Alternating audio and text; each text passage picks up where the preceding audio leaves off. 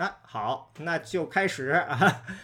各位听众朋友，大家好，欢迎收听美轮美奂，分享我们所知道的美国。我是 Talish，我们的网址是轮换点 FM，嗯、就是拼音的轮换啊。我们没有官方的社交媒体账号。我们播客现在呢已经在苹果的 Podcast 呃国区除外啊上线了，大家可以用泛用性播客客户端呢收听。啊，今天呢我们继续呢呃吐槽选情。今天来聊的呢还是美国政治爱好者王浩然，哎，Hello，大家好，我是浩然。还有媒体工作者华思睿。大家好，我是思睿。啊、另外今天呢还有呢在美国中西部某公立学校教书的尤飞。大家好，我是尤飞。啊，最后一个是不需要特别介绍的三图。大家好，我是三图。啊，上一次那个有有听众问说，哎，赵英老师怎么就消失了啊？那得说一下啊，那赵英老师是属于那种呢新闻越大他越忙的那种，所以呢啊就非常抱歉了，呃，以后呢我们找时间把他拉来，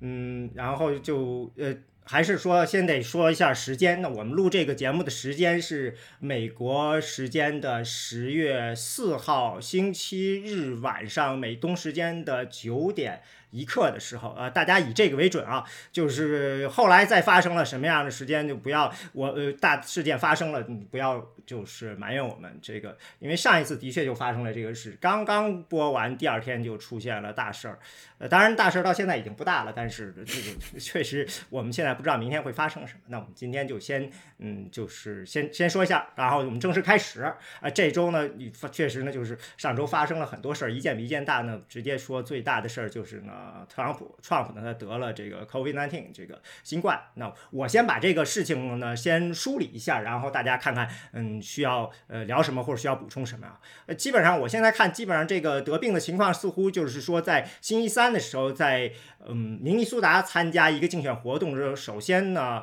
呃，Trump 的助理这个 Hope Hicks，就是重新说这个叫什么 Hope Hicks，希克斯，Hope Hicks。呃，他是有了症状了，然后呢，就呃飞回来的时候呢，就把他给呃隔离了。但是呢，不知道为什么，一直到第二天早上，也就是星期四早上的时候，才做了检查，被查出来是呃阳性，就是大概是星期四的中午的时候。这时候呢，特朗普呢依然跑去参加了一次，就属于就是拉钱的这种活动。然后他在晚上的时候呢，被确诊是新冠阳性。这个晚上基本上已经是到了星期五早上一点了，好像他发推特的时候。然后呢，到星期五的时候早上的时候呢，按照后来的信息，官方提供的信息是说呢，他呢，呃，出现了就是发烧，然后血氧程度降低，然后呢，就给他呃开始呢吸氧，并且呢，嗯、呃，准备呢就把他在星期五下午还是傍晚的时候把他送到了呃 w a t e r Reed 医院，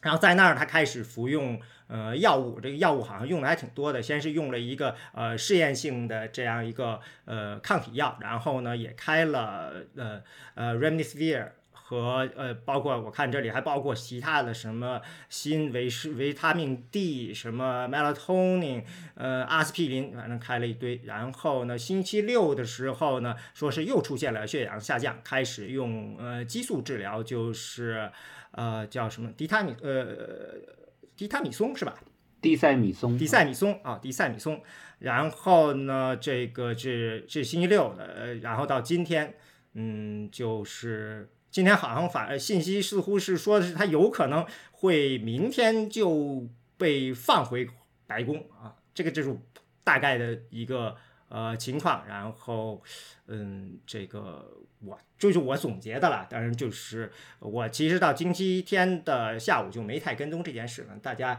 就是嗯，不知道有什么想嗯补充的，或者说需要觉得从哪谈起的，那要不呃尤飞你先来吧。啊，现在好像是有一个呃华华尔街日报呃有一个消息说，他其实在周四下午这个呃筹款的。嗯，这个这个活动之前就已经做了快速检测，然后并且是阳性，知道是阳性，但是他然后就接着做了 PCR 那个深度的更更更准确的检测，然后飞去了筹款，是这是好像是这样子讲，还是说是他呃在那个接受采访的时候，呃其实他那个阳性的结果已经出来了，但是当时是 Fox 的采访吧？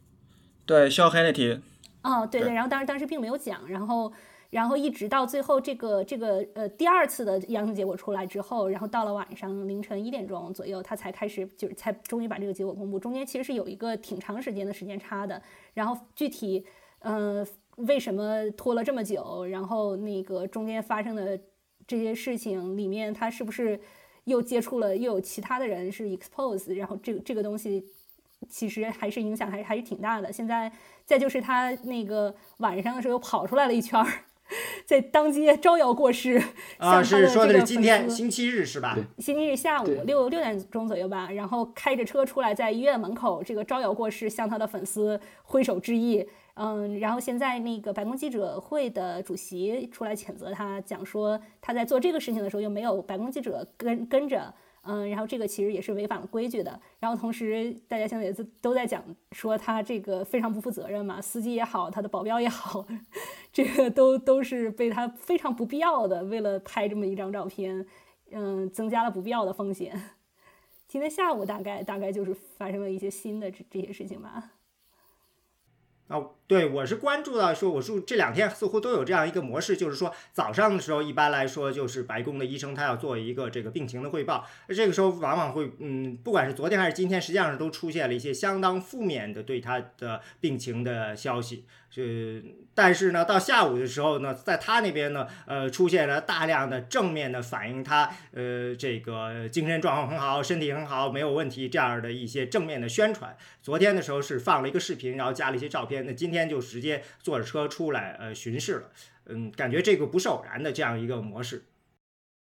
周六的时候，就这个白宫呃白宫的医生开完发布会之后，然后幕僚长 Mark Meadows 向媒体又透露了一些情况，然后是说周五的时候其实情况相当不乐观，然后就。呃，Mark Meadows 本来是准备说匿名的，然后向记者透露，结果就被就被就被摄像头拍下了，然后所以这个东西也没有匿名成。然后之后是最看最新的这个《华尔街日报》报道是说，特朗普本人就看到了这个报道，然后就非常不开心，然后说就就去质问自己的助手为什么会有这么一出。然后后来，所以当天下午的时候，特朗普又拍了两张一看就摆拍的照片嘛，然后穿着一件是穿着白衬衫，另外一件是穿外面套了一张西装，然后在。一张白纸上，然后签着自己的名字，然后这两张照片，因为就是都是单反拍下来的，拍下来之后都有就是详细的这个拍摄的时间啊什么的，两张照片相差的时间只有十分钟左右，呃，所以就很明显的是一个摆拍嘛。美国总统一般，呃，健康出问题的时候，经常会出现这种特别混乱的报道局面，就是这包括，当然现在最近很多年也没有出现过这个情况嘛，上一次出现还是。呃，里根一九八一年遇刺的时候，那个时候也出现了很多就不同的消息，到底到底情况多严重？就外界以为其实情况没有那么严重，那后来其实啊，他们有人回忆说，其实情况还是挺严重的。就最开始那一几个小时，那包括那个时候就有就产生了混乱嘛，到底谁负责各种各样的事情？反正就 就这种事情，我觉得倒也没有什么。虽然特朗普的时候的事儿，什么时候什么事儿都比什么事儿乱嘛，但是呃，就一般这种老大出问题的时候。出现一些信息的混乱，好像是太正常不过。我觉得信息的混乱本身不是问题，关关键是特朗普他呃受不了自己在自己软弱的一面被被人给看到，所以每当呃上午的时候信息混乱，就像华老师说的，上午的时候有一些负面信息放出来了，到下午他一定要挣扎的来来摆拍一下，来录一个视频，然后这个或者就是干脆坐车出来兜一圈。那个呃，像刚才尤飞提到的，其其实除了就是说，为什么说他把那个保安还有司机置于风险之中？因为他坐的是那种专车嘛，那个车是为了防止防止核弹袭击、防止化学武器袭击，所以他是那个车是呃密闭内循环那种车，就所以所以在车里面的那个病毒浓度特别特别的高。那那个等于说随身的他的随身的那些保安什么的，就是根本就是像待在病房里面一样的，所以那个呃那个医院里面的医生看到了之后都特别的愤怒，就觉得呃有一个医生在推特上评论说，如果是。那个普通的病人，然然后他那个病情还没有康复，那个呃还在还在监测状状状况，还要在吸氧啊什么的。结果他忽然决定说自己要出去走一圈，然后这时候我肯定会把医院的保安叫来，直接把他锁上锁链，因为就觉得这个人精神可能出问题了，所以要评估一下他的精神状况。但是因为他是总统，所以所以大家就呃。他身边的人都在巴结讨好他，然后随便他胡乱的做各种各样的事情。对对，这里还有一个问题就是，信息的混乱是一回事，然后有意的撒谎就是另外一回事。然后现在来看的话，至少是 Connie 他早上相当于默认了、承认了星期五的那一次，呃，星期六的那一次发布会里面，他有意识的隐瞒了一些东西，因为他按照他的说法是，他不希望总统的病情向着另一个方向。就是发展，对于大家的解读就是说，他担心如果把总总统的这个病情这个比较严重的消息说出来之后呢，让创 Trump 本人听到了，可能他会受到一些影响，这是大家现在的解读吧。但是你作为一个美国总统的医生，你有没有权利就是做出这样一个决定？这这个基本上是相当于欺骗全国人民嘛？就这么重要的一个信息欺骗全国人民，那大家现在就是普遍是在认为这个这个医生其实没有权利去。去，哪怕你你说你这个放出来这个信息是为了总统的身体好，但是我们都知道这个也不太可能，毕竟 Meadows 之后立刻就放出来了跟这个 conflict 信息了。那那这个信息也不可能是 Trump 看不见的，就你在这样一个时代，怎么可能，嗯，把一切密不密不透风的，然后给这个病人本身营造一个非常 rosy 的那种那种 picture 出来，这本本身就是做不到的。然后你作为一个医生，你的职责就是告诉大家真实的情况。那你你在这里自己做出一个决定，就是我要说谎或者隐瞒消息的话，这其实挺不负责任的。那现在现在看起来，大家对这个医生本人是很有意见的。啊，我这点上是比较支持王浩然，就是这种情况其实是非常常见，但我觉得现在白宫内部的问题是在于呢，他没有做好，就是没有呃统一口径。我现在有一种莫名其妙的地方，就是我不知道到底是谁在负责这件事情，也就是说，呃，有一种直感，就是这件事情可能都是由呃 Trump 自己亲自负责，然后他突然间呃躺下了，然后呢，这时候谁来负责这件事情，可能一下子呢，嗯，他没有一个明确的说谁来做，嗯。就比如说昨天这件事情出来以后，我印象中是他当时看到了，呃，Meadows 发了这个事情，据说他是非常非常的生气，就是 Meadows 把他的病情表描述的很糟，然后他是给 Giuliani 发了消息，让他去做，就有一种，嗯，怎么这件事情最后变成了是由呃 Giuliani 负责了？嗯，那其他的人呢？嗯，到底应该是谁来负责这个对外通信的这样一个事情？到底一个谁谁来主管？嗯。我现在是不清楚的，我甚至觉得内部可能比较混乱。嗯，我甚至非常好奇，比如说像呃 k a s h n e r 这样人现在在干什么呢？嗯，就我我很好奇他们内部都是在干，或者说呃 Pence 现在还在做竞选活动，那这个事情又是由谁在做？还是说嗯这个后面到底是大家是各自为战呢，还是怎么样？其实是可能是接下来说不定会有更多的这种类似的消息会蹦出来，会非常的有意思。就我觉得最重要的一点就是，还是暴露他们白宫跟竞选团队的组织混乱嘛，就经常不能统一口径这个问题。就因为之前总统对总统健康公然撒谎这种事情，其实在美国历史上太常见了。呃，就很多人到因为到现在才知道，因为当年很多人也不知道罗斯福实际上第三次参选的时候就已第四次参选的时候已经非常啊就病入膏肓了嘛，相当于就基本上呃，就了解他身体的人就知道他可能活不过半年了。但这个外界还是不清楚，包括当时他坐轮椅这个事情，大部分还都是技术性隐藏的。然后后来你看那个呃 JFK 啊、肯尼迪他们的身体状况其实也是非常不好，就是他外界的清楚也不多啊。再一个再比较前靠前的这个就是威尔逊嘛，他当时中风了，大概两年的将近两年时间，其实外界也不是很清楚。但当然那个时代跟现在这个时代并不一样，不是社交媒体时代，但是就呃整个白宫的在这个信息的控制方面做的非常。就是，因为你不知道不知道到底是谁在负责对外界进行泄露嘛，就是一会儿一个口径，呃，所以大家具体也不是很清楚到底最后发生了什么事情。然后现在竞选的问题也是更大的问题，就是呃，我他们的高层基本上都转了一圈，要不就是要隔离，要不就是呃有阳性。那个这个新任竞选经理不是呃就 Bill Stepien 嘛，不也不也不也测了阳性嘛，所以他其实。啊，应该也要隔离，然后就是特朗普的那些核心圈的人，基本上 不是隔离就是阳性，所以现在，呃，局面非常混乱。其实彭斯，你要说实在，作为他作为副总统是不应该外出的嘛，应该应该隔离，保证美国政府的运转。但是他们现在毕竟还是，呃，只有一个月就大选了嘛，所以他们就在互相，呃，怎么说呢？寻找机会嘛，就是必须还得继续下去。对，呃，整个辩论团队里头，我看这八个人里头，至少有五个都已经感染了。所以非常好奇，嗯，接下来，而且呢，现在看起来整个白宫可能里面还会有更多的人这个新的感染的人出来，所以呢，嗯，接下来嗯会怎么样？这是一个非常非常不好预测的事情，但是可可以想见，白宫内部现在肯定是嗯比较混乱的，嗯。啊，先生，现在现在呃，基本上是一个是说他这个辩论之前准备的时候，Chris Chris Christie 的接受采访的时候说，他们整个准备过程都没有戴口罩，所以这个肯定是你想象一下，这个大家这唾沫横飞的一个场景，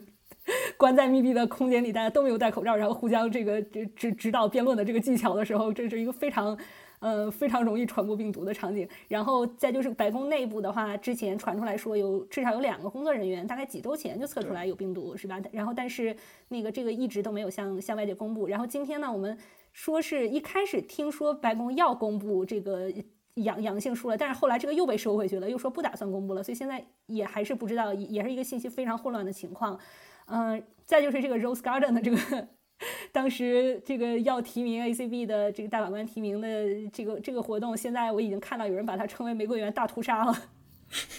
这上面应该至少已经感染了七个或者八个人。八个。嗯，各大媒体上面都把这个照片啊、录像了反复的去放，我们看到他们不戴口罩、互相拥抱、互相这个亲吻的这这些状态，然后谁坐在什么地方，哪些人已经感染，用红圈圈出来。这个真的是，嗯，让人感觉还是这个天道好轮回。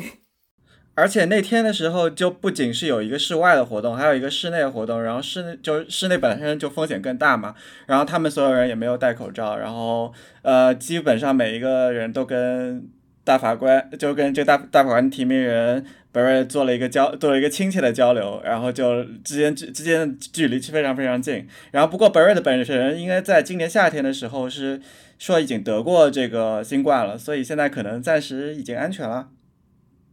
这个也不好说，之前不是也有二次感染的病例？对，这个这个新冠得了以后，到底有没有抗体？抗体会持续多久？好像现在还是蛮有争议的一件事情，对吧？嗯，是。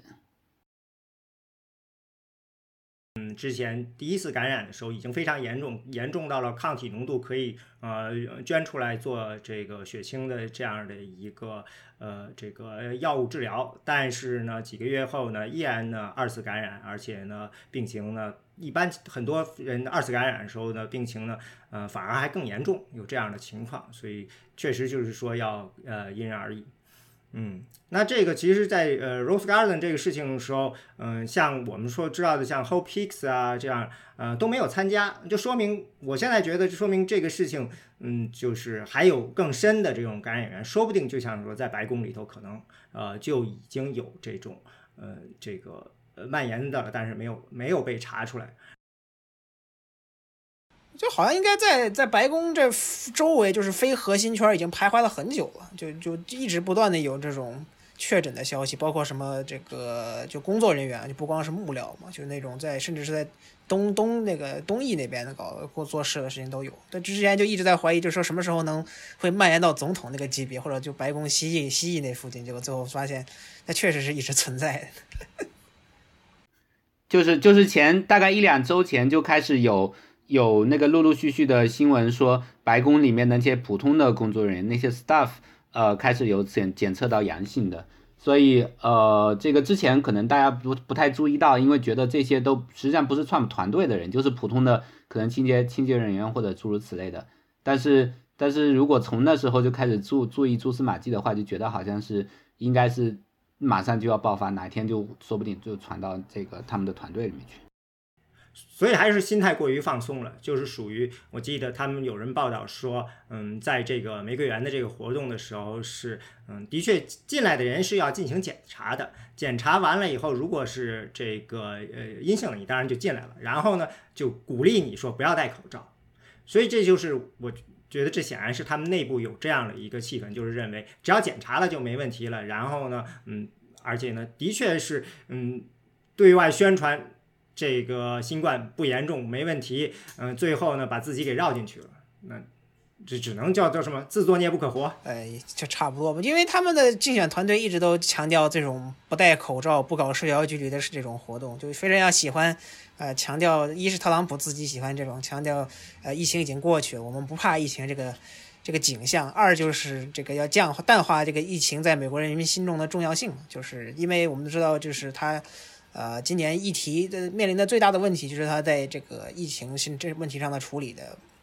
美国人民对他总体不认可，就是他总体想。从这个世界上移开，就是一般他一般就包括这个共和党党代会，就是基本上没怎么提新冠嘛，就是完全想改变今年的呃竞选的核心议题嘛，就包括他他最近这个共和党力推的各最高法院问题。但是呢，就你最后呃，不过因为病毒病病毒可不管这些嘛，就最后你如果不够谨慎，不采取这个应有的防护措施，最后还是会哎找到你身上的。包括还有特朗普的团队喜欢嘲笑拜登这个呃长达三四个月的在在家里在在。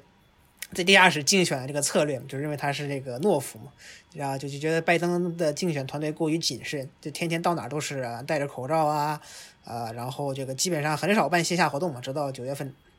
九月中旬这前这几周，然后再这样，现在特朗普就没办法了，那他只能自己在家，或者在白宫至少待上十四天嘛。对，这个就是我觉得这是对将来呃接下来一段时间选情一个巨大的影响，就是嗯，特朗普他是。绝对无法忍受看着拜登在那儿做活动，他自己只能待在，嗯，不管是待在哪个地方的。所以这个对选情，嗯，接下来到底，嗯，特朗普会怎么做呢？大家有没有一个呃预测？我觉得这两天的模式能看出来一点了，但我想听听大家的意见啊。我感觉这个，如果如果说他的情况是稳定的话，就是像现在这样，或者是转好的话，那肯定他每天都会，比如录个录像。嗯，然后摆拍，然后说不定每天都会出来转一圈儿，这他他会不停，他就很享受这个过程，然后吸引全世界的注意力，同时又又又喜欢吸引这个，就看到他的支持者，是不？这这都是他自己肯定是是非常需要的，在现在这个情况来看，但是病情不一定允许他这么做。我们得看到，现在他连地塞米松都用了，然后现在很多人都分析讲说他的情况有可能并不像医生讲的那么轻描淡写，然后甚至他可能本人也不知道他的情况有多严重，呃，而且我们也都知道这个新冠这个病是很难预测的，很有可能你中间看起来好了或者平稳了这么几天，然后突然他又反复，这都是有可能的。所以这个病是不是允许他每天都活蹦乱跳的出来录一段？这个真的不好说，所以我们基本上如果每天到了某个时间，下午某个时间还没有看到他录像的话，那大家应该也就心里有数了。像用地塞米松这种事情，我我有点呃，现在大家都说这可能是因为他病情中间有有点比较严重什么的，但是我其实呃不不太敢相信，但可能是因为二零一六年的那个 PTS，我我觉得他可能是呃他自己急着急的要好。然后他就要求医生说：“你不管什么东西都全都给我上。”可我我觉我觉得他应该会是这样一种性格。然后身边的那些医生又都是庸医，就是就是很那个没有主见的，因为都是都是被通过政治手段提拔上去的嘛，那个 calling 啊什么的，所以所以可能都不敢违抗他的意思。就是既然既然那个总统大人说要多上点猛药，那我们就多上点猛药，这样子。这是我的一个猜测。但他现在就是今天的发布会是说，如果有可能的话，明天会出院。但是他这个出院跟普通人出院还是不大一样的吧？因为白宫里面还是有这个完整的医疗团队和医疗设施在，所以他可以就在情况有一些些好转的情况下，然后就搬回白宫，然后在白宫继续接受治疗，然后每天再出来录个录像啊，这样子也是很有可能的。对，以我对新冠的一点点了解，我觉得接下来的一段时间，它有可能应该是会。就像普通的感冒似的，尤其是在第一周嘛，咱们一般的经验都是会慢慢转好嘛。毕竟是从呃七到十天的时候，如果出现复杂的情况会出现。嗯，我觉得以呃特朗普的特点，他只有一个选择，就是他对外呈现就是他正在呃越来越好，越来越好，没有不可能出现说中间又恶化症状。这种情况，因为对他来说，这个健康的形象，嗯，是他的一个呃核心的这样一个比对手强的这样一个呃重要的优势。不管是当年骂希拉里，呃，说他这个当时正好希拉里正好是碰遇到了一次是肺炎，对吧？以及这次的时候长期攻击拜登是老迈年高，所以说呢，一旦说这次呢，嗯，他被病毒击倒了，反而还不如拜登这。他是不能接受的，所以对他来，他只有一种选择，就是不管病情怎么样，他必须得是，嗯，显着他是在迅速的战胜这个呃病情。那问题在我看来，有可能就是这个病，嗯，有可能是有副作用的。尤其是他都上了地塞米松了呢，这样的话，这不得不让大家猜测你的这个会就就算是你本身这个可能没有什么问题，但是这病这个药本身还是有强的副作用的。嗯，这个之后的这段时间，任出现任何的这样的一些呃情况，都会被呃嗯大家大肆做文章。那之前也出现过嘛，然后走路的样子或者喝水的那两次是被大家这个就是病毒性的传销了，是吧？对，嗯。嗯嗯，所以这个这个东西呢，我觉得接下来可能会是呃一个焦点，就是一两天也看不出来。那那到底照这样的话，的下一次辩论还会进行吗？对，纯粹得看他的病情好成什么样了吧？因为如果你要说无症状的人十四天隔离，呃，可能也就好转阴了，对吧？但是。他这个有症状的人十四天能好吗？这是个很大的问题。而且第二次辩论最重要的问题是，第二次辩论的的形式应该是市政厅嘛，就是汤后，就是是有两双边是有观众的，就是那种实际上还不像辩论台那样，你可以无观众，然后双方离的呃一百米远这种那么样儿，他是要这种基本上就站在非常接近的距离嘛。如果是按照这种形式，肯定是办不下，看办不成的嘛。啊，就你包括你拜登也不会不会特别想冒险的话，因为拜登现在其实也没脱离完全的这个危险嘛，因为，呃，不知道特朗普到底是什么时候呃得到了新冠的嘛，然后他们两人的距离虽然来说是是有保持了社交距离，但是实际上啊还是很近的，相当于喷了九十分钟嘛，所以拜登这个也需要可能还需要两三四天之内才能知道是不是真的就彻底啊没事儿。我说暂时的没事，然后就我就很难想象他们的团队会答应，就是如果特朗普还没特别还没好好干净的情况下跟他辩论，而且就是你包括就算你状态不错的话，肯定还是有影响的嘛。就呃，特朗普如果表现的，你比如说表现出了虚弱呀什么什么样的，肯定对他的团队也不利嘛。所以我个人感觉第二次辩论可能最起码要不就改变形式，要不就高吹，呃，要不就推迟，呃。对反正就是这样。现在副总统辩论也其实也没有完全定到底怎么样嘛，但是按理来说应该还是要继续进行。但是两个人怎么互相怎么保护起来，或者是怎么 怎么样，这个采取什么样的安全健康措施，也是同样的问题嘛。就对于特朗普来说，辩论比较重要嘛。拜登毕竟领先那一方，呃，可以没有，就是你不要这种表现的自己这个不不敢去这种就行了。其实你就是。你就不取消就取消了呗，反正拜登也不缺这个领先嘛，然后就是特朗普才是需要逆转的一方。就是说，如果有辩论的话，大家的焦点也全部都会放在特朗普身上，他的任何一个一举一动的变化。一是他的第一次辩论的表现的，就是嗯，采取了一种独那个特殊的策略嘛，就是相当于就是，呃，想用这种呃搅乱搅浑水的方式来掩盖他可能准备不足或者是在议题上的这个缺陷，呃，所以说大家就整体的对他的观感是非常不好的，就是他的措施就就导致了整场场混乱，整场辩论基本上就看不下去了嘛，所以就。一般，而且包括他最后就华莱士给了他一个很简单的台阶嘛，让他谴责这个白人至上主义，他却这个呃选择就非得没跳，非得不跳这个坑就是这个简单你回答一个回答一个是就行了，他就非得要绕一圈，又闹出了一大堆争议嘛。就后来就媒体的焦点，一是他的这个呃行为，二是他这个拒绝谴责白人主义、白人至上主义的这个。言论就整体都是负面新闻周期，然后现在又感染上了新冠，所以说你要想这个新闻关注拜登的话，那还是比较困难的。除了关注拜登有没有被他传染这个问题。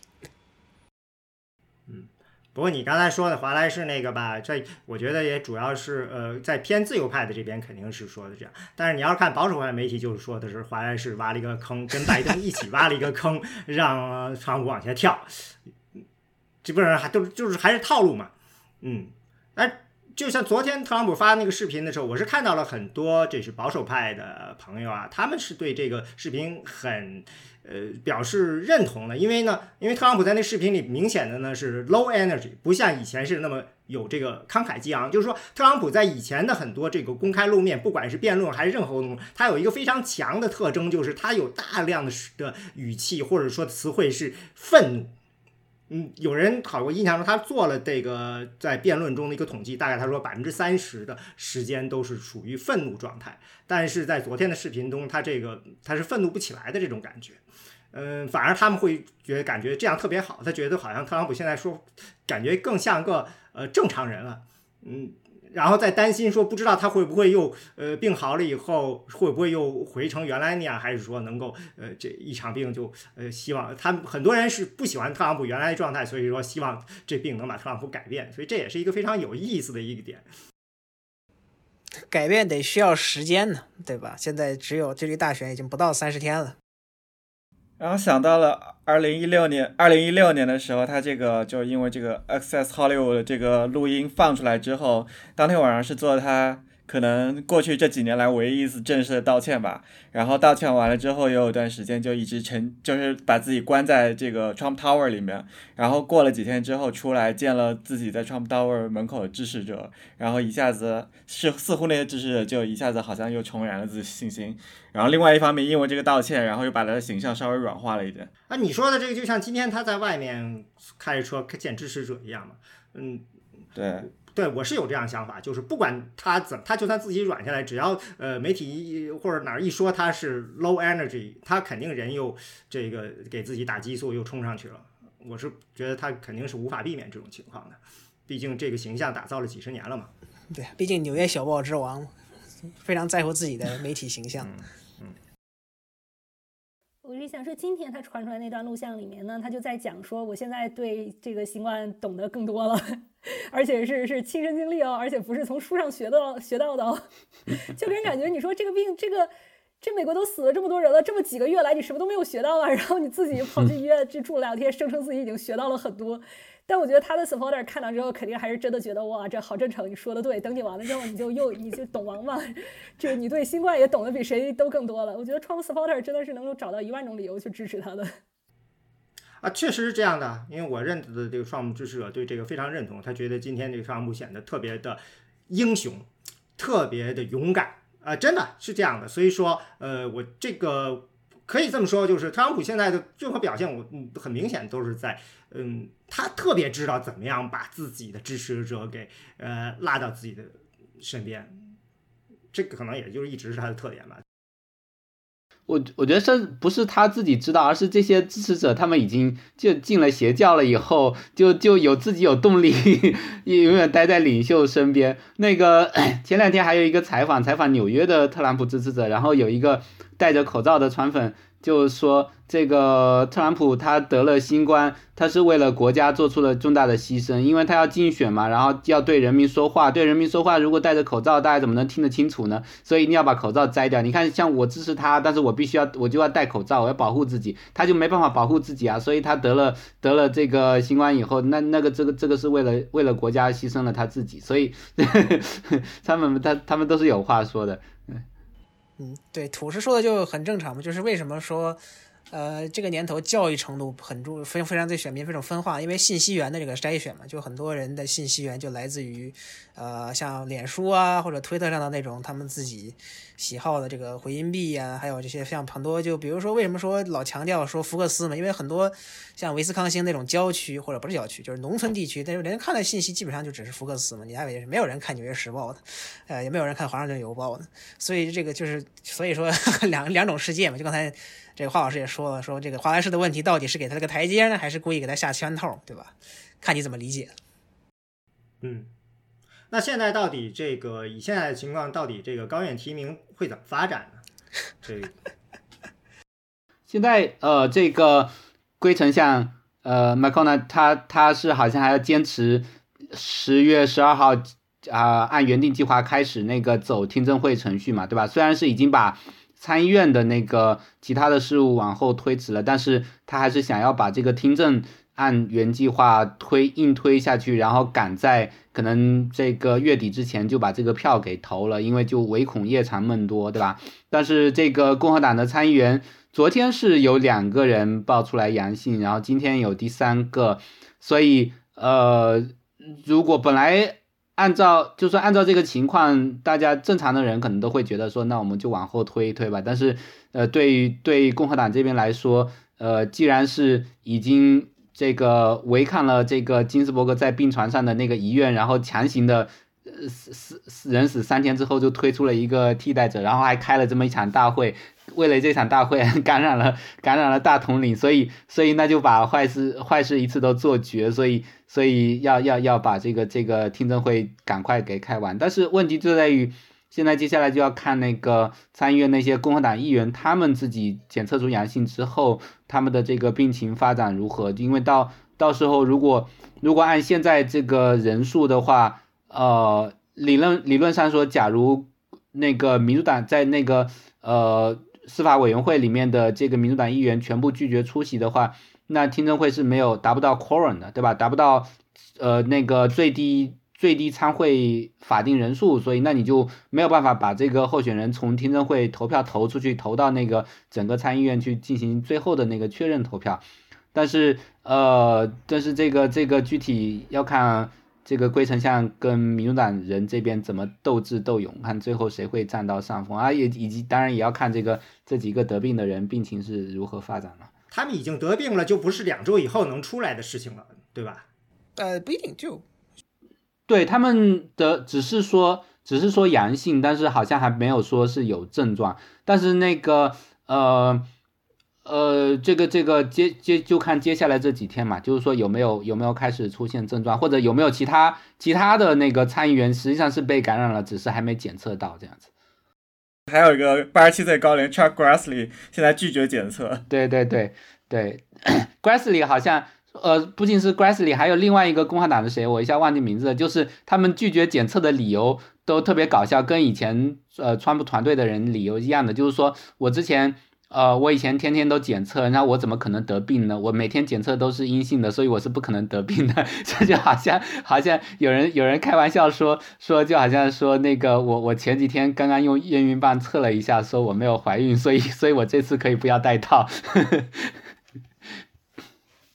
他们这真的是就不要命了吗？八十七岁啊，你真的就为了这个？没有没有，我这他他不是不要命吧？啊，他和麦康那都参加了玫瑰园园活动，还是都没参加？好像没去吧？你没看？Grassley 应该没有，好像 Grassley 麦康奈好像也没有，所以我觉得他们自己还是很清楚这件这些事情有风险。龟丞相 pass。Grassley 应该是接触了川普团队的其他谁，就是具体接触了谁我忘记了，但是就是应该是接触了。呃，这两天检测出来阳性的某个人，就是在在过去几天几天以内，但是他因为他是这个在继继位顺序上继承顺序上是排第四吧，对吧？排在 Pelosi 后面就是他嘛，对对，是，所以他他心里面可能也抱着一丝侥幸，就是就是我我不查就没事儿，然后然后这个说不定川普死了，然后这个 Pence 死了，Pelosi 死了，接下来就是我了，我就可以一圆总统梦了。呃，对，共和党现在最大的问题就是这个土是刚才说的，就是其实是他们三位感染的参议员嘛，要确认阳，现在现在确认阳性的一位是麦呃犹他州的麦克里，然后和北卡的蒂利斯嘛，这两个人都是司法委员会的成员，就是司法委员会的分币分布是十二比十嘛，就是共和党十二人，然后民主党十个人，就是如果呃他们无法出席听证会的话，那听证会可能是开不了的啊。当然了，这个里头呃有一个。那这里头并不是说就一定开不了，因为其实就之前，呃，民主党最早的时候也试过在财在财财经委员会拒绝给这个法定人数，想阻止这个这个当时财长姆努钦的提名。那其实最后委员会主席是可以强行改规矩的。呃，只要他，比因为你民主党都没到场嘛，所以就只有共和党人，所以我们就把直接就把规矩改了就行了，啊，这倒是无所谓。这关键在于，嗯，最后投票是怎么投啊？当然，其实其实就司法委员会听证会都并不是必要程序，就大法官提名中，其实都不需要过这个程序。如果他们真的有决心的话，甚至是可以直接跳过的，说民主党自然阻挠我们，那我们直接就在参议院投票投票认证嘛。啊，当然这个地方就要确定他们能不能出席了，因为毕竟，呃。人可能是不够的，然后要不就要要要改参院规则，就允许远程投票，因为特这个龟丞相就是麦康奈尔本人是非常反对这种带投或者是远程投票的，啊，他是不是要自己网开一面呢？啊，当然也有人说的是那种可以用 pairing 嘛，就是就是就要求，因为现在就是说有两位共和党参议员，这个穆卡斯基跟克林斯两个人说是反对嘛。呃，那这两个人反目之后会不会反对也是另一回事。呃，就他让他们可以投这个这个这个出席票，然后就降低这个标准，就是不用让他们的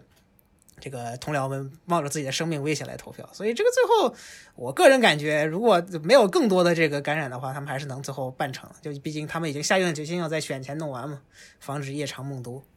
所以接下来有没有更多的人感染是一个很重要的情况。对，因为对，因为麦克里就是司法委员会那位感染的犹他州参议员嘛，他其实就当就是测的是当天还去司法委员会开会了，就跟大家都在坐在非常近的这个距离，所以就呃不知道谁都因为对，这这就是刚才呃厨师说的这个呃 Grassley 什么，还有 Ted Cruz 的，可能受呃可能可能会有问题，因为当时我印象中这一点，他是早上起来他觉得有症状了。但是他还去参加了，那很多人后来骂他也是因为这个，就属于不负责任嘛。你自己明明都已经有症状，你有可能是有感染，你还一定要去参加这么重要的会议。嗯，现在这个从程序上来说，如果就是跳过司法委员会这一步，直接去投票的话，那么这个呃远程投票这一个是不是首先需要先投票通过呀？按理来说是的，因为改参议院规则一共有三种方法，一种是正式改变需要六十七票，一种是呃就是 standing order 也是也是这些，它你这你可以理解为正常改票，也是这需要六十票，还有一个就是核选项，就是 nuclear option，呃，你要说按理来说应该都得要至少要五十票吧，所以现在够不够五十票也是一回事儿，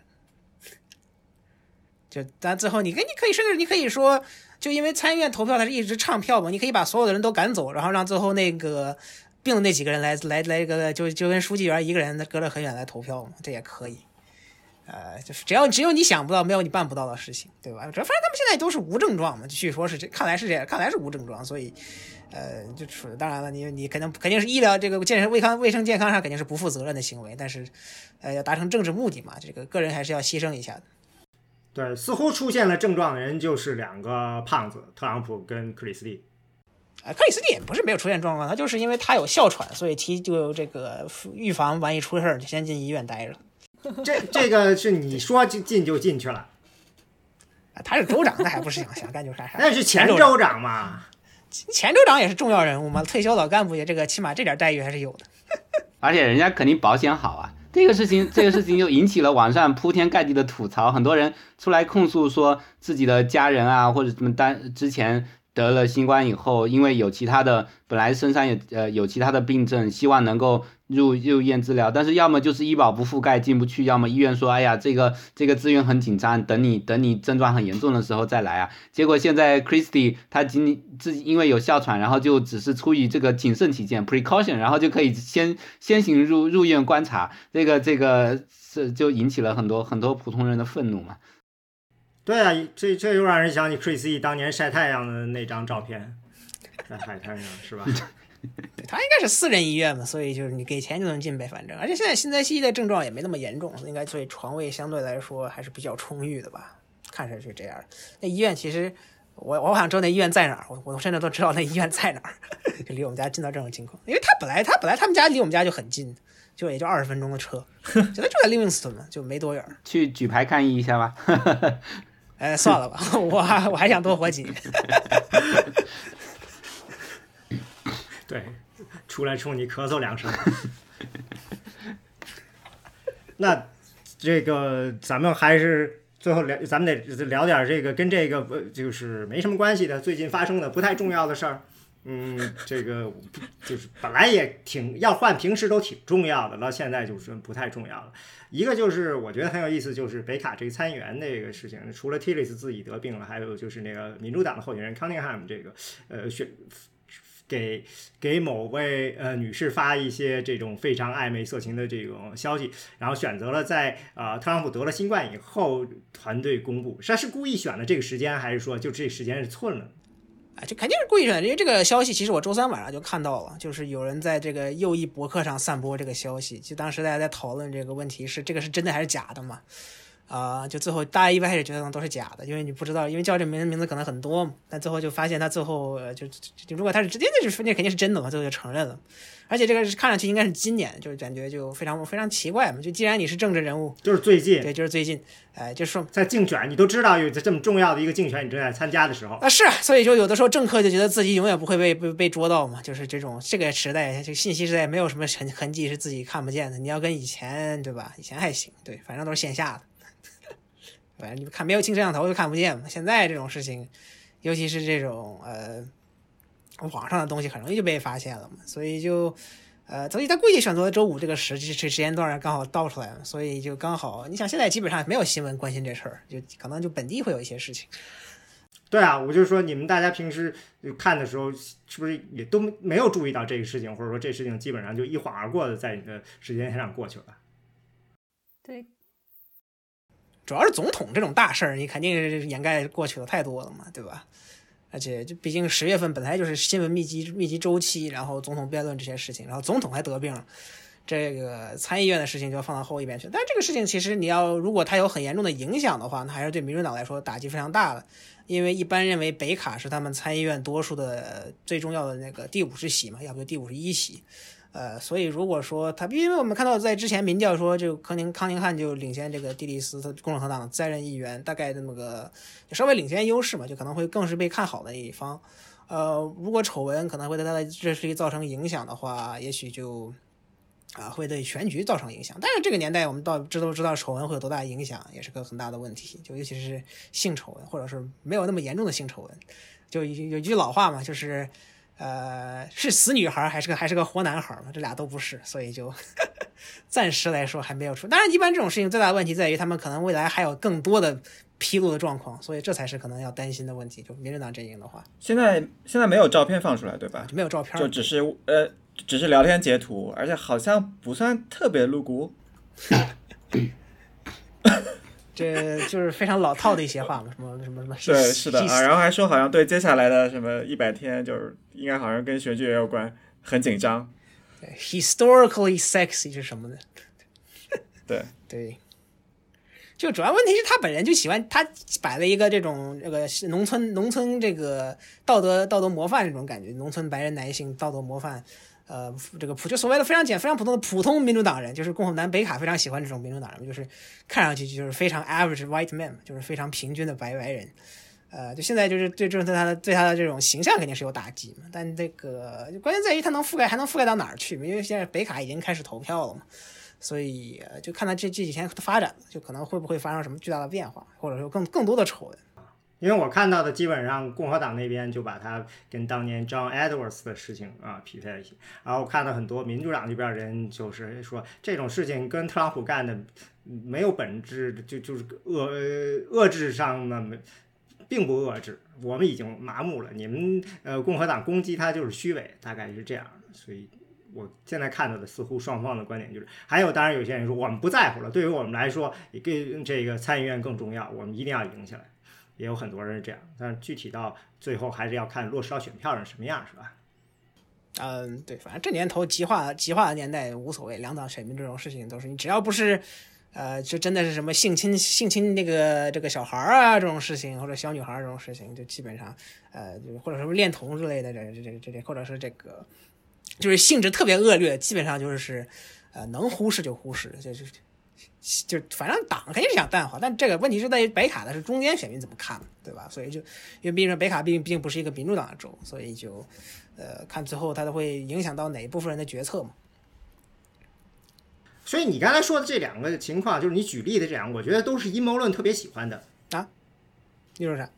呃，你说的这些啊就是什么性侵小孩啊，什么拐卖什么，都是阴谋论特别喜欢的呀。那种情况以前这个呃下雨的时候就出现过很多类似的基于这个阴谋论啊、对，披萨？对吧？嗯，啊，就是说，说明阴谋论非常也能够起来，也就是因为，嗯，他们这个能够对选民产生这种这种呃影响，就是这种事情足够把我们给勾起来。事情很严重嘛，就以前再再再往前就是同性恋了嘛，就是是在之前是同性恋，就是这这个是一直几个世纪以来一直不爽的嘛。那现在就好像美国社会都这样了，也就对这这招也就不管用。就对于保守派来说啊，或者说这种右翼的这种阴谋论嘛，然后就改成了什么，呃，就其他一些莫名其妙的，就什么恋童啊，或者是什么倒卖贩卖人口啊 这种事情，就反正一些非常奇怪的阴谋论就是这样产生的。嗯，那现在还有人注意特朗普交税那事儿吗？还还就《纽约时报》不是说还有后续报道吗？就 我知道，但是没有看到后，现在估计也没法放出后续报道了吧？因为我记得还有一个记者在那儿调侃说，说当你辛辛苦苦准备了几个月的稿子，然后在准备在这周五准备上的时候，然后这就是你最郁闷的时候，因为 这周五的时候就没人再看你写多重要的稿子了，是不是？就有一种感觉，就是这东西当年是一周前是一个重磅事件，到现在就就已经，事实上在辩论的时候似乎扔出来的时候效果就不是很明显。感觉当时看了他们这个这个报道之后，其实就当时扔出来说特别长嘛，然后费了很长时间把它看完，感觉其实也没有什么猛料，就无非大家得到的信息就是要么 Trump 在赔钱。要么在避税，要么两个都干了。但是这个东西对他现在的形象来说，是是可以无缝的衔接到他现在的形象里面去的。就哦，赔钱可能对他的这个这个损损伤还更大一点，相比避税来说，因为避税人设他基本上直接就接受了，是吧？就说就说 I just don't want to pay tax。他在辩论的时候甚至这么就直接讲出来了，他觉得这个这个是符合他的 smart 的人设的。但是赔钱可能可能他更不愿意承认一点。但不管怎样，这两个东西其实大家之前也基本都知道了。然后。现在这个这个嗯新的报道出来读下来，就就感觉没有什么真正的能够能够攻击到他的点，而且那篇报道本身后半部分基本上长篇都在讲说我们拿到的这个东西 tax return 并不能证明他跟俄国有什么更多的联系，并不能呃证明他给这个这个呃那个之之前的这些人付过付过什么钱，就就后面很很大一部分纽约时报都在讲我们拿的东西不能证明什么。就给人感觉好像真的这这个东西现在丢出来的影响可能也没有那么大了。我觉得倒是有一点，就是这个《纽约时报》说了这个七百五，就是他二零一七年交了七百五税这个事情，然后还是会有一些，至少会影响一些中间选民嘛，就是。因为因为就这个消息刚出来之后，是有包括是有一些左派都在说是那种啊没什么事啊，就不是富人本来就不交税嘛，然后说 Amazon 不是也一分钱都不交嘛，然后但是应该很多富人这个就个人所得税还是会交一点，就是多多少少会交一点的。然后 Trump 这特别是这个就是七百五这个数字，我当时第一反应就是我去跟我自己的税去比，然后看天呐，我比他多交了这么多多多钱。然后但是我是个就是我是个自由派，所以说我的观点不代表很多中间选民的观点。然后但是我觉得。还是会对一些选民产生一些影响的这个数字。对我，我觉得是会有影响的。就是其实一九年的时候有一篇论文，就是那个作者是去去访谈那些川粉，然后然后他们他就发现很多川粉就是持有很强烈的认为川普是一个成功商人的理念、富豪的理念，然后他们为此特别崇拜他。然后这时候如果你跟他们去讲解说川普其实在商业上并没有那么成功，然后他们的。就是其中有一部分川粉，他们就是可能就不是那么坚定的哈，就是在其他意识形态上没有什么太多想法的，然后对他的负面，就对川普的观感就会一下下降非常多。就实际上对这一部这一小部分选民是很有效的，就是包括尤飞刚才说的那个，呃，川普其实那个一直在亏损，一直在亏损，这点这个事情他打出去以后，可能对某一部分特定选民是特别有特别有效果的。然后另外一个就是他交个人个税少的这一点。实际上就是，呃，那个为什么在辩论那一天没有，好像没，呃，拜登没打没打成功这个牌？因为拜登那一天确实他就是说，虽然发挥是在底线以上，但是其实他本来也不是一个很口齿伶俐的人嘛。但是，呃，川普应该是早早意识到这点，所以他就说，呃，这个这个税法就是有问，就是有这么多漏洞，被呃税法就是要给我这些富人。甜头的，然后你你当政四十年四十多年，然后你也没改没没更改这一点什么的，就打出这一点以后，拜呃拜登好像没有什么防备，他就没有没有什么话说了，这这个这个事情就过去了。然后，但是其实对于普通人来说，应该还是有影响的。就是当然普通人可能不太分得清公司税和个人税什么的，呃，然后可能也有一些普通人会觉得说这个本来是体制制度很有问题什么，但是但是如果打呃。就是打的是那个，川普在上台以后仍然在逃税，仍然在逃税和避税，呃的话，就跟他上台以前就是就实际上心理产生心理效应是不一样的，因为他在上一次竞选的时候，他就说我占了这个系统这么多年的便宜，我我就知道只有我才知道怎么修复它。但是问题在于他上台以后并没有去修复它，反而是继续在继续在占便宜，对吧？所以所以我觉得这个也打出去也可以，就是就是说服一部分选民。还有一点就是。呃，避税和逃税的区别嘛，因为那个《纽约时报》里面也讲到了很多细节，就是说川普怎么去一方面对着这个税税务官员去那个这个这个低估自己的这个营业收入和这个房产价值，然后对着向银行贷款的时候又高估自己的营业收入，呃诸诸如此类的，然后还有就是说往自己的高尔夫球场上放羊啊什么什么的，然后来获得农业补贴，像像这种事情，啊，我觉得可。可能那些比较精通税法的那些律师会觉得，哎，这个富人都是做的。但是对普通人来说，他们就可能就是会觉得很难想象，说为什么你你你都已经那么有钱了，你干嘛还要贪这么一点点补贴？这点补贴给我们不好吗？所以，所以我觉得本来这些在在十月九月底十月初的时候爆出来，应该是有有冲击力的，可以打很多广告什么的。当然现在被这个呃一呃这么得病给转移了焦点，但是。先沉一段时间也没有关系，就是假如说 Trump 的身体接下来十天半个月有好转了，然后他又重新开始那个很有攻击性的到大嘴咧咧的到处说的时候，那这时候再把再把这个税的事情重新从接着往下报，然后重新拿到广告上面轰炸，呃，我觉得还是会产生一定的效果的。就土师说的这个，可能涉涉及涉及到一个特朗普今年竞选的难连任的跟一六年的核心不同或者说核心问题，就是因为一六年其实他赢了很多这种呃，就相信他是一个呃商人，是一个比希拉里更的来说更不意识形态一些、更温和的那一个候选人，这相当于很多一种传统的所谓的民主党蓝领阶层选民。就为什么就看到今年他在这个阶层中滑坡这么严重呢？呃，就一是因为特朗普非常喜欢炒作他的文化战争问题，就是他的巩固基基本盘的这些呃策略；二是就他们发现这些选民就发现，就特朗普不是他们呃口中的那个温和派嘛，就是不是那个所谓的 art of the deal 的嘛，就是那个呃搞妥搞这个搞协议的，然后这个签妥协这种的。就发现这种问题，而就是很多这种其实民主党选民其实是就是这个支持堕胎的，包括这种啊，在很多经济议题上都是非常偏左的吧。就因为特朗普实际上，呃，一六年一个法宝就是他偏离了这个共和党的不不受欢迎的经济政策嘛，这是他的一个重要优势。那但是他实际上在执政期间就非常像一个非常传统的共和党呃总统，这主要是因为他要依赖他的呃国会盟友嘛，就是说到特朗普所谓的共和党的川话跟其实。包括特朗普自己本身要融入共和党的很多呃概念，因为他其实一六年特朗普选举的时候，很多时候都是一些大概念，没有一些小的这些政策嘛。其实到最后都是由共和党的集体来来保成完成补充的。呃，所以说在今年核心的问题面，就你说具体说税这个事情，大部分人可能就是呃自由派相信自由派，反正觉得呃早就觉得嗯没错，就是这样。然后保守派就是肯定都是这个虚假新闻，要不就是说说明特朗普实际上是一个很聪明的人嘛。呃，具体说能对选情有多大影响？我个人认为可能不会有特别大影响，除非他可能就影响他的这个成功商人的这个属性。虽然大多数我们可能认为他所谓的这个损失其实应该是避税手段嘛，但是感官上来说还是并不好看嘛。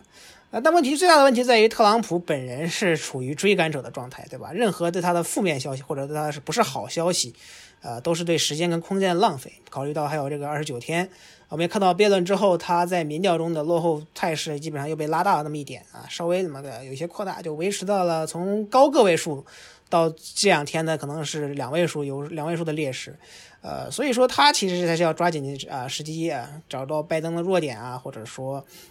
等待拜登犯错才能才能翻盘嘛。但今天现在就是因为 种种原因，然后现在尤其是现在这个住院了嘛，然后就。呃，所能施展的空间已经不足，哎，当然具体还得看最后还能发生什么变化，人们会不会因为他得病，然后对他产生同情心嘛？呃，我的我的个人认为是在这个当下分裂的美国，这种事情比较难的。关于这个辩论中，呃，这个提到这个表现，当时是，呃，这个弗兰克· c 斯他的那个。呃焦点小组的在做的时候，他有有一个观点，就是说，虽然焦点小组只有十几个人，比较少，但是有一个观点啊，觉得还是比较的呃靠谱的，就是说呢，啊、特朗普肯定是需要去争取到这些还没有决定说去投票给谁的人的。那这些人呢，到现在还没有决定投票给谁，呃，人身攻击对这些人来说，其实他们没有兴趣。如果说是仅仅靠人身攻击让他们讨厌一个候选人，他们就去支持另一个的话，他们可能早就已经决定去支持谁了。所以说。嗯，不管是这种呃交税啊，还是呃其他的这些关于呃拜登的儿子收钱啊这些事情，对他们来说呃没有什么实质上的意义。那他们都呃这个东西如果对他们有影响，早就有影响了。那他们关心的是比较实质上的一些呃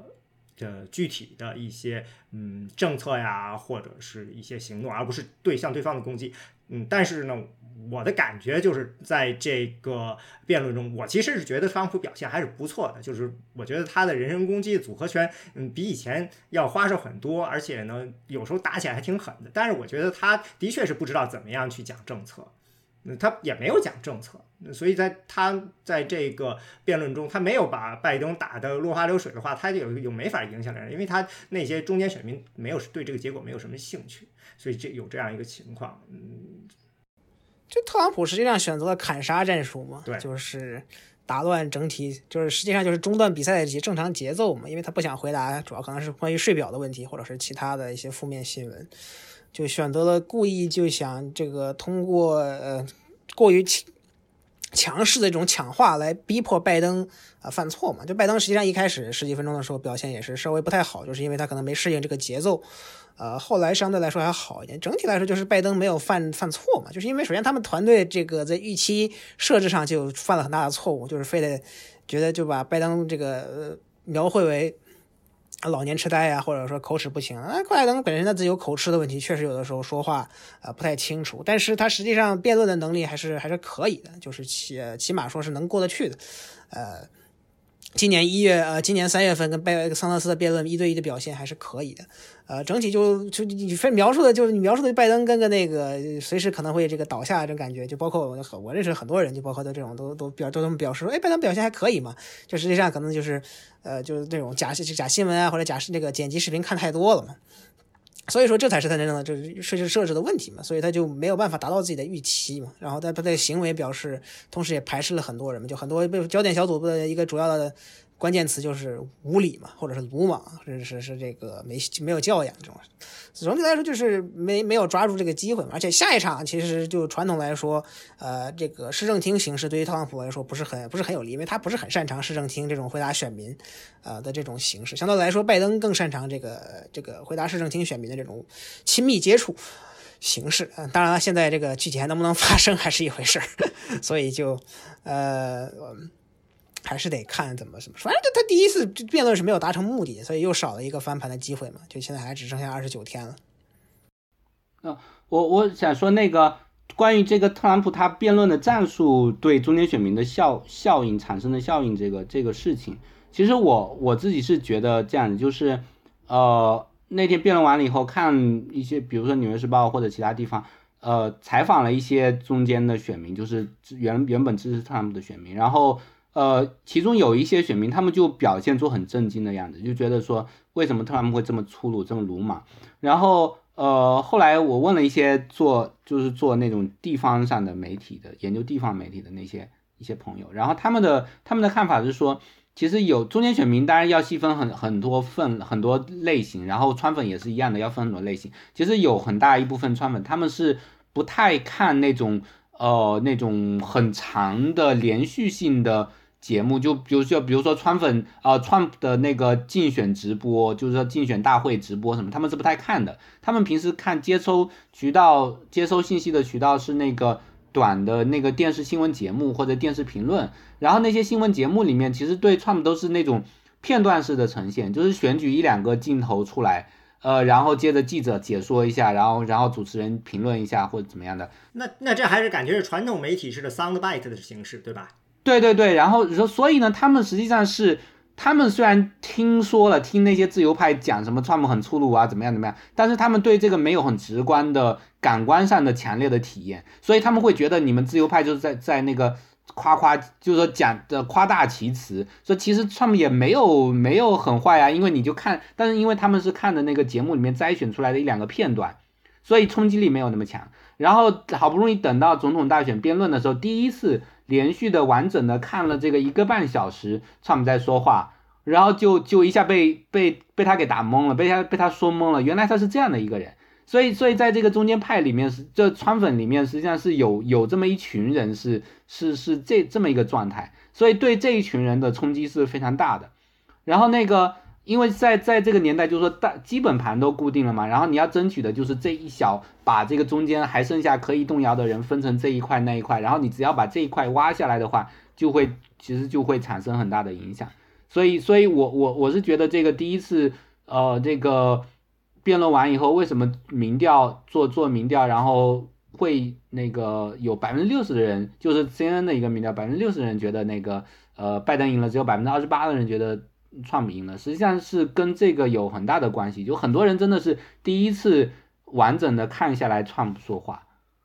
啊，对这个竞选后民调，就是比较好的民调，好像有四个，大概有两个民调接近是六十对三十这样拜登赢，还有两个大概是五十对四十拜登赢这样的一个情况，反正整体上都是认为是拜登赢。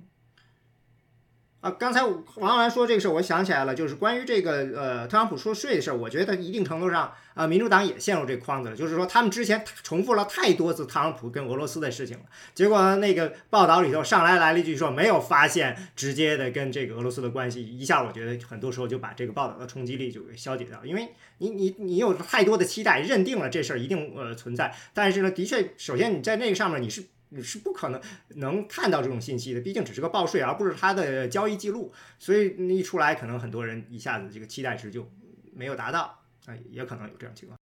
这不就跟这不就跟两年前那个 Meadows 那天晚上 MSNBC 搞了，据说搞到他的税表，搞得满城风雨，最后发现其实啥也没有。其实我一直一直还觉得这种通俄门根根本就不大可能会有什么什么结果的，因为你很难证明这种事情，对吧？而且，就美国人民能不能关心这事儿，还是个很大的问题。主要民主党选民关心，对吧？但就反正民主党选民反对特朗普的理由太多了，啊，这只是其中之一。呃，所以最后真正包括你一八年中期选举，民主党呃候选人们主要打主打的议题不是医保，还有这个经济问题，或者说这种呃税的问题啊、财富分配问题，还有这个经济，然后呃工作就业。所以，就真正选民，你要关心什么通俄门、通乌门，都或者说甚至是税税表这种事情，都是很有限的。一六年的特朗普也没公布税表，最后也没怎么影响他们，他不也赢了吗？呃，所以最大的问题就在于，还是就今年的中签就摇摆选民过少嘛，就比一六年少了很多。呃，愿意投第三党派的人也不多。然后，呃，现在可能只有百分之五左右啊。剩下的还剩下的摇摆选民吗？可能不止吧，五到六吧。可能你再算上一些所谓的没决定，但实际上五到六跟五有什么区别？我本来想说七的，但是就差不多这个意思。但是，呃，就反正看你你看你怎么怎么怎么区分了。就有些选民是说是没决定，实际上已经决定的那种。就你得在民调中 push 他们 hard 一点那种，就让他们做决定。呃，就是最后剩的人也不多。你毕竟你在特朗普时代搞了四年了，你最后还没有主意，没有决定对这个特朗普本人有什么态度的选民实在是太少了，所以能说服的人也不多了。呃，这个最近不是民调就显示是这个特朗普最近在所谓的看了今年最可能成为这个决定点的，就是中间点的这个选举人团的，宾夕法尼亚州不是连续落后了呃民调都是百分之七嘛，或者百分之七以上。啊啊，民调挺稳定，在哪？啊，对，就这个，对啊，那你这如果你要知道中这个宾夕法尼亚是中间点的话，就是最有可能跨过二百七这条选举人团线的话，你的落后百分之七到百分之八的时候，就说明你的情况已经是非常糟糕了嘛。而且特朗普现在团队还有一个问题，就是他们的钱出现问题了。我所以，我估计为什么特朗普本人坚持还要去那个周四。呃，二百零六个人的那个线下在 Bedminster 那个筹款会，就可能也有跟这有关系。就他可能是确实，就是说他明知道自己可能，他那时候说不定就是这样说的，他可能都已经查出来是阳性了，可能要去，有可能也是。他说是这个 Quick Test 没出结果嘛，然后说是他回来之后发现是阳性，然后再就测了一遍 PCR 嘛。那就是他们现在就是在呃，就不知道为什么就特朗普团队把这个他们竞选资金全浪费光了嘛？就因为我们知道，就实际上特朗普的呃竞选资金是已经筹备了四年了嘛？就因为你作为现在在任总统是上任以后就一直在筹备的，呃，然后呃，对呀、啊，那那得去问 Brad Pascal。啊，对，得问问这位，他最近不是正因为这个事情被 FBI 调查吗？就是说这个可能浪费了竞选资金。对对 under federal investigation，还还因此有出了 PTSD。啊、对不还据说差点自杀了或者是什么，就被被被被相关人士给这个控制住了，情绪不太稳定，真是个高危高危职业，没有没有一个善终。高危人士。他这个就是被这个被逮捕的视频还挺好玩，就是他当时就是那种感觉就是啊，就是警方直接后来就直接把他摁在地上了，就是跟那种警正常警就你视频里看到警方对待黑人的手段有点像，然后 Brad Pascal 反应也是，就是你你为什么要对我采取这种手段？然后就这个这个这个反应还挺讽刺。除了膝盖没有压在脑袋上，对就是一把扑倒在地，确实是很像的啊。呃，我我是看到有一点就是说呢，因为新冠传统的筹款方式不能进行，咱们只是说不说花钱的部分，我觉得 Brad Pascal 主问题主要在花钱的部分。那筹款的部分，我是听说就是特朗普不喜欢在 Zoom 上筹款。嗯，但是对拜登来说，他很喜欢，而且这个方法呢，简嗯，比起去现场来更有效。就是说，你坐在那儿，呃，跟一帮人在视频里聊俩小时，然后几百万就到手了。而你要传统的方式，你还要飞过去跟大家见面，然后讲话，然后握手、拍照，然后这一个大晚上一天大半天就过去了，你才能拿到那么多钱。但是现在就是他他一晚上可以轮轴转的见好多人，然后去收这钱，他反而他觉得这样更好。但是据说特朗普更欣赏的是要做现场，他不喜欢做这种视频的这种筹款活动。我是听说有这样的情况。我觉得现在就是这个筹款问题有两种，不有有一种就怎么说呢？就是说，呃，可能反映了美国新的选民结构的变化嘛。就是因为民主党这两年，呃，一是他们草根的是捐款热情非常高，这我们看到的就是自从特朗普上台以来，就是民主党的这个候选人筹款基本上就没筹过，都是呃每个周期都在打破历史记录，呃每个季度，包括这个非常小的这种众议院选举，都是基本上以前一个一一个一个季度可能能。筹到三四三呃二两二三十万就已经是破了天了，现在随随便便就是一一两百万，就是这种呃就是之前都不敢想象的吓人数字，呃，所以说这个反映了一个问题，就是民主党选民的热情空前高涨嘛，就是草根选民的这种呃捐款能力本来就就就高。二是这个呃选民结构的变化，就是民主党得到了很多这种富裕成交选民嘛，就是呃说白了就是有钱人。那你这样可以解释，就是民主党这边的的钱多。但我记得《纽约时报》那篇文章提到了，就是呃，特朗普团队说他们的草根筹款没有问题，钱进的很稳定，他们的主要问题来自于金主。呃，对，就有很多金主就本来就对特朗普比较怀疑嘛，就所以说他们，呃，所以因为共和党很多时候他现在就依靠的是这种大大规模的线下筹款会嘛，呃，或者说就是这种呃 outside group 嘛，就是外界的这些什么黑钱，就是所谓的 dark money group。所以就现在可能是因为特朗普本身跟很多金主的关系就不是很好，就包括这个共和党最大的金主科赫嘛，呃兄弟，然后科赫没有没有兄弟，因为其中一个已经不幸去世了。呃，他他主要现在现在在去这个去内华达求肖登安诺森嘛，就是那个赌场的大亨，希望他能够多花一点。然后他本人说还要，这两个人之间也产生了矛盾，我记得前一段也是是有报道说他们俩好像吵了起来，因为什么原因？呃，那他好像是嫌肖登不愿意出钱，对，就是说为什么不给再多捐一点？啊、就反正就是这种可能就反正金主的态度就可能反映了很多人一跟他关系不好，二觉得他前景不佳。就是这种，就这种很这种。其实他们怎么怎么，就关键在于是怎么把那个钱浪费了，这才是最大的问题，对吧？你本来就已经筹到，就不像拜登在初选刚结束的时候，甚至可能就基本上快破产，这个竞选快破产的情况，现在就甚至给他超过了两两个亿这种事情。这种人很怎么你怎不，比如说原来坐拥可能是八八亿这种竞选资金，怎么怎么消耗完呢？这才是真正的大问题。也没看到他这个广告有什么大的效果嘛，对吧？就包括像这个过去一个月总结说，宾夕法尼亚州的广告，呃，这个消费这个广告支支出比是拜登三比一嘛，就特朗普就基本上相当于被被被这个这这个广告呃花费被拜登超过了两倍吧还要多。那说你们自己的感觉，在上网的时候看到这广告，是不是就有这种感觉？就是个人就是。当地的民主党那边的广告明显要多一些，你们自己的感觉，我就是说有没有？啊，会员开太多了，不太清楚。我觉得我在 YouTube 上看到的 Trump 的广告比较多，可能是因为太厌恶了，所以每次看到都印象深刻。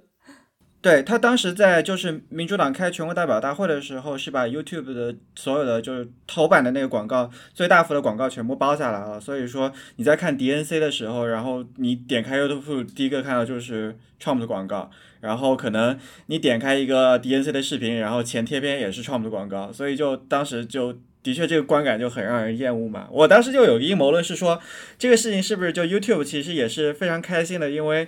这个广告，因为 YouTube 就你要交钱了才可以让广告，就是才可以去广告嘛。所以说这样子让 Trump 打出这么广告之后，让用户厌烦了，就要交钱才能看就去广告的东西了。啊，对他有一段时间感觉，我是感觉他特朗普在 YouTube 上广告发的特别凶。我就是说，我看一个明显是一个就是。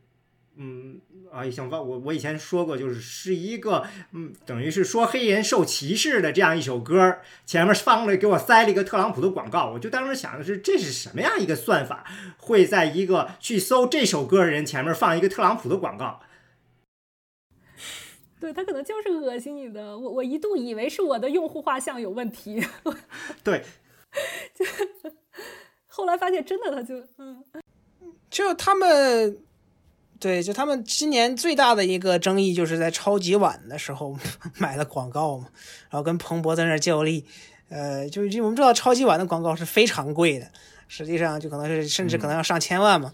就就是五百万一个，五百万一个款，现在上上千万五百万三十秒。啊，五百五百万三十秒，反正就差不多就。他买了一分钟，好像。对他买了两个 slot，对对。对啊，那不就是实际上就是相当浪，就是 Brad Pascal 就经常他们在干这种取悦特朗普的事情嘛，就实际上并不是真正专精或者说这个有效利用资源的，这实际上很多时候还是为了取悦圣上。对，之前听说他们好像在 DC 还投钱 买广告，就是就是为了让 Trump 能看见，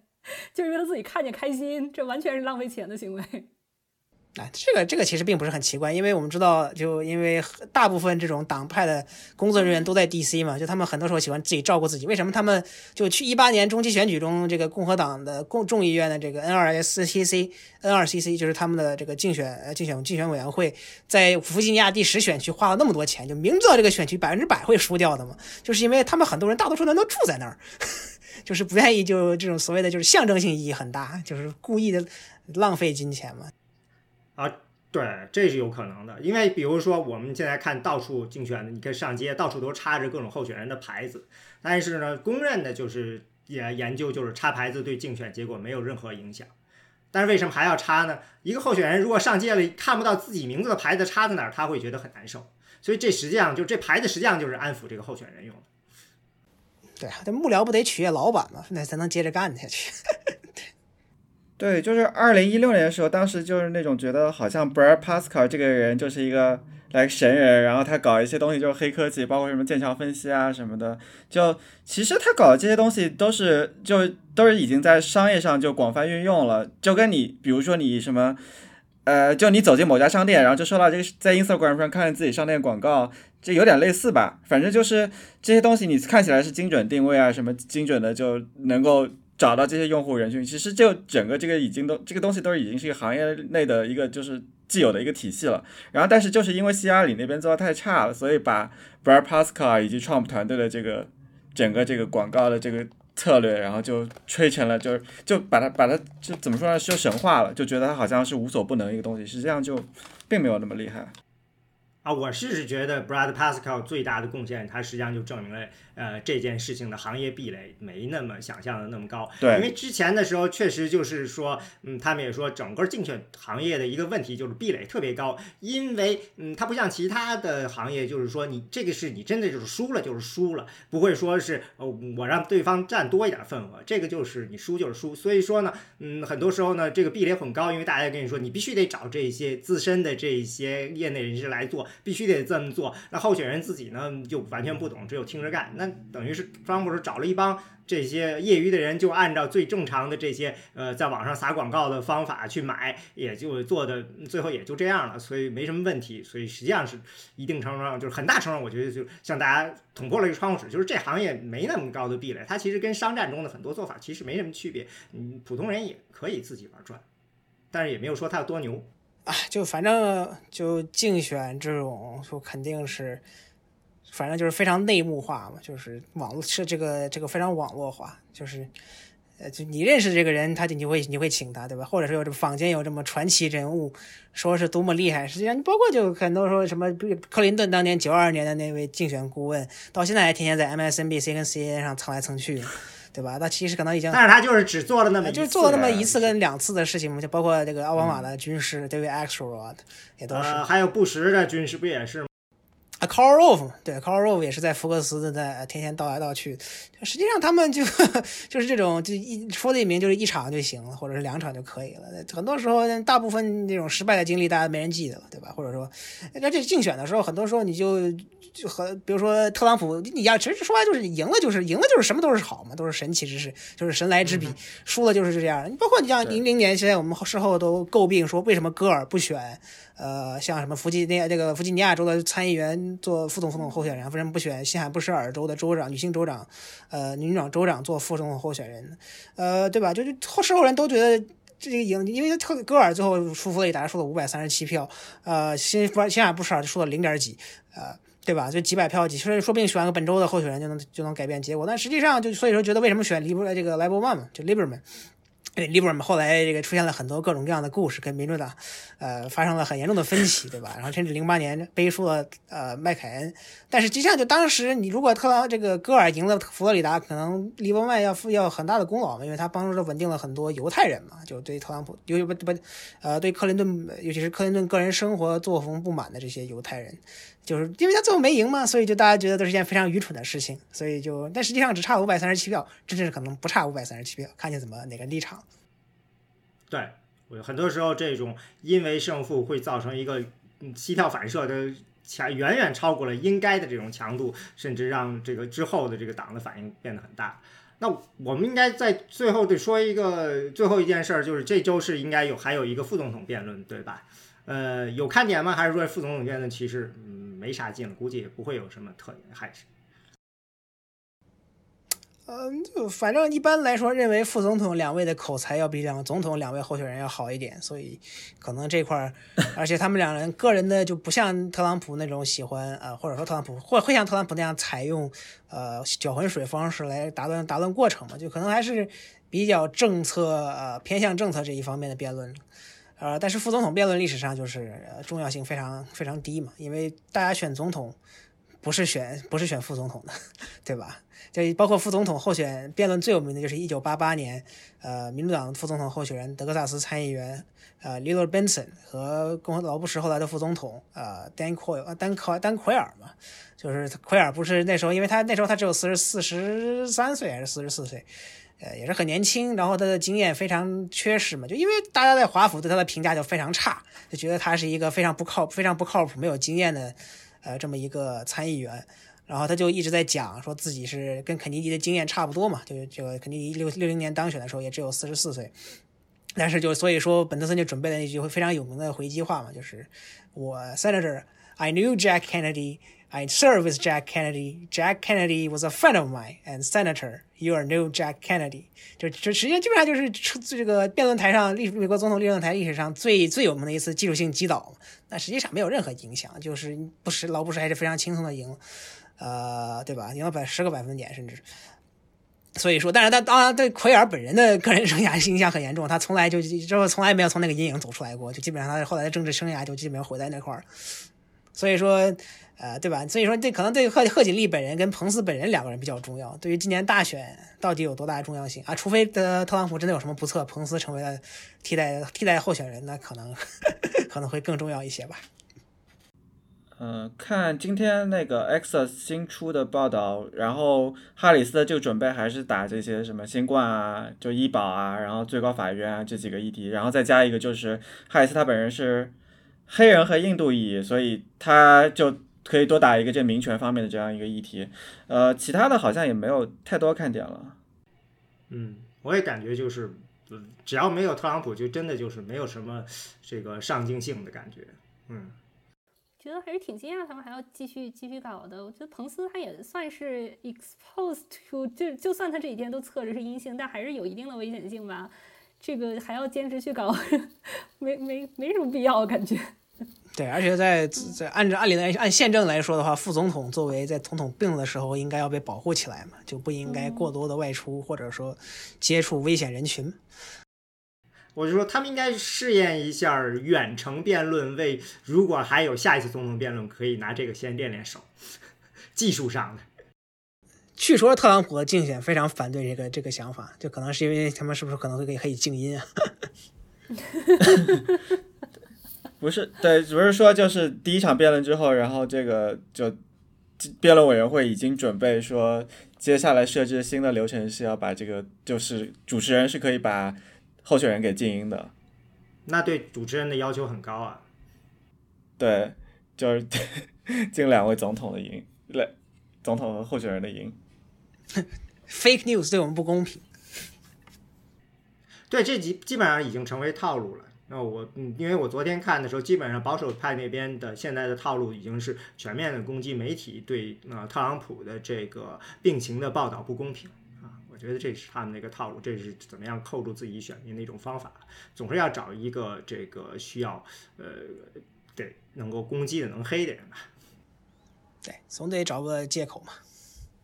或者理由推卸的理由嘛？但当然，你媒体报道确实有的时候是有问题的，这一点不能必须承认。但是就媒体经常就是说两边都不讨好嘛。同意。这媒体，你说媒体是一个很大的概念，这这么多人呢，这也没法说。嗯，我是第一次辩论结束之后，Trump 自己在推特上发了那个 P 的图，上面就是就是就意思就是说他一打二嘛，这个 Wallace 和和拜登是站在一边的。那这个你连连 Wallace 这个你你都接受不了，接下来的这个主持人肯定他都是接受不了的，肯定都都会把他扫到对方阵营里去。嗯，如果再给主持人这个静音的权利的话，那就完了。这个就这个辩论在他们的选民眼里就没有任何的共鸣性可言，肯定是肯定是他们要这么主打这样一个一个 image 出来了。好像已经攻击下一次总统辩论的这个候选人了，是 C-SPAN 的，对吧？对，他是跟对他是跟拜登有有过一张合照，还发一条 Twitter，然后就 变成了攻击。C-SPAN 的主持人那么多年了，能不跟参议员合过影吗？估计谁都合过影。对对，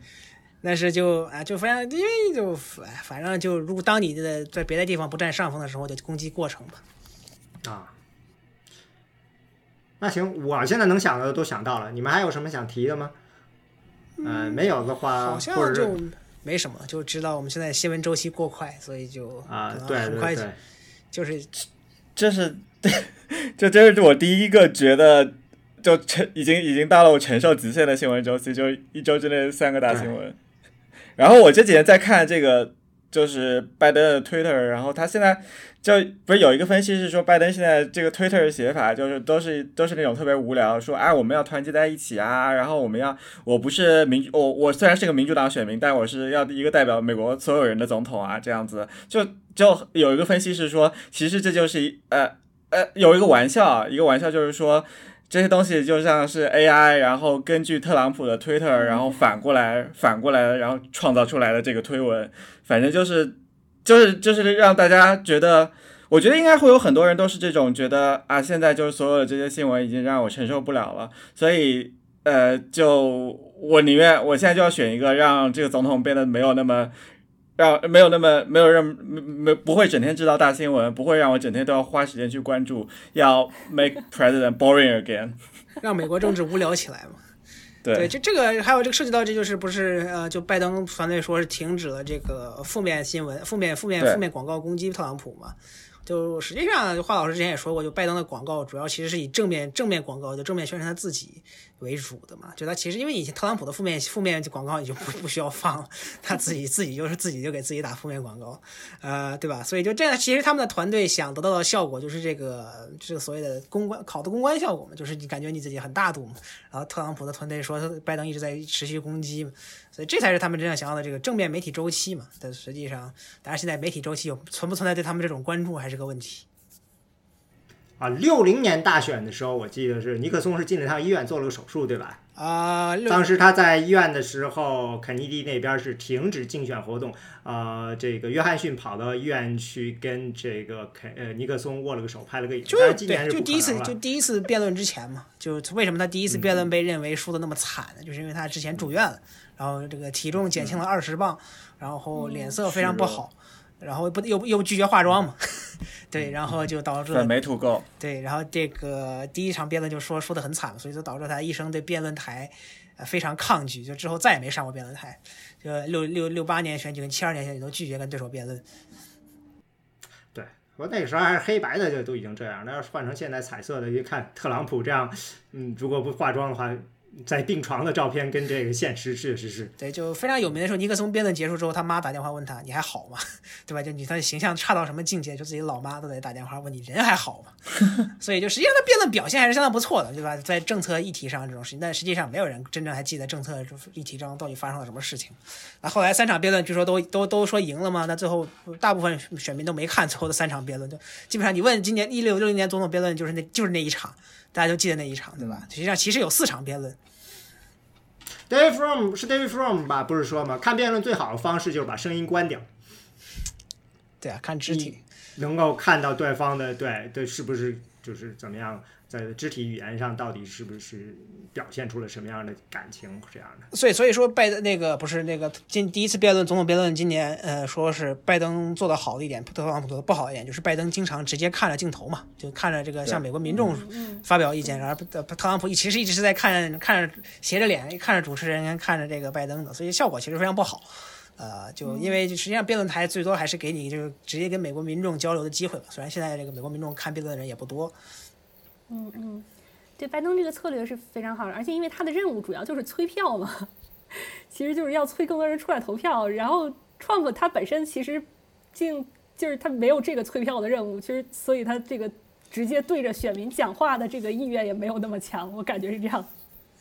嗯，他本人非常不擅长这种，因为他在上任之后不是在白宫，呃，椭圆办公室做过两次讲话嘛，效果都非常差嘛，就是那种传统的美国总统非常，呃，正式、非常庄严肃穆那种讲话，他都非常不适合。他更多的还是喜欢他那种大型集会的那种即兴式的竞选风格。那现在就 被迫的被困在这个白宫或者说病床之上，嗯，就还是个很大的问题嘛。嗯，所以他是一个现场摇滚歌星的那种。对。就是不需要不能排练，线下表现最好的即兴发挥。嗯，就是 Let Trump be Trump，让特朗普变特朗普起来。嗯，那好，那我们今天就聊到这儿吧。嗯。呃，这个下一次是不知道什么时候，到时候再邀请大家回来接着聊。嗯。呃，欢迎大家，感谢大家是吧？感谢大家收听我们的节目。嗯，下次再见。拜拜，拜。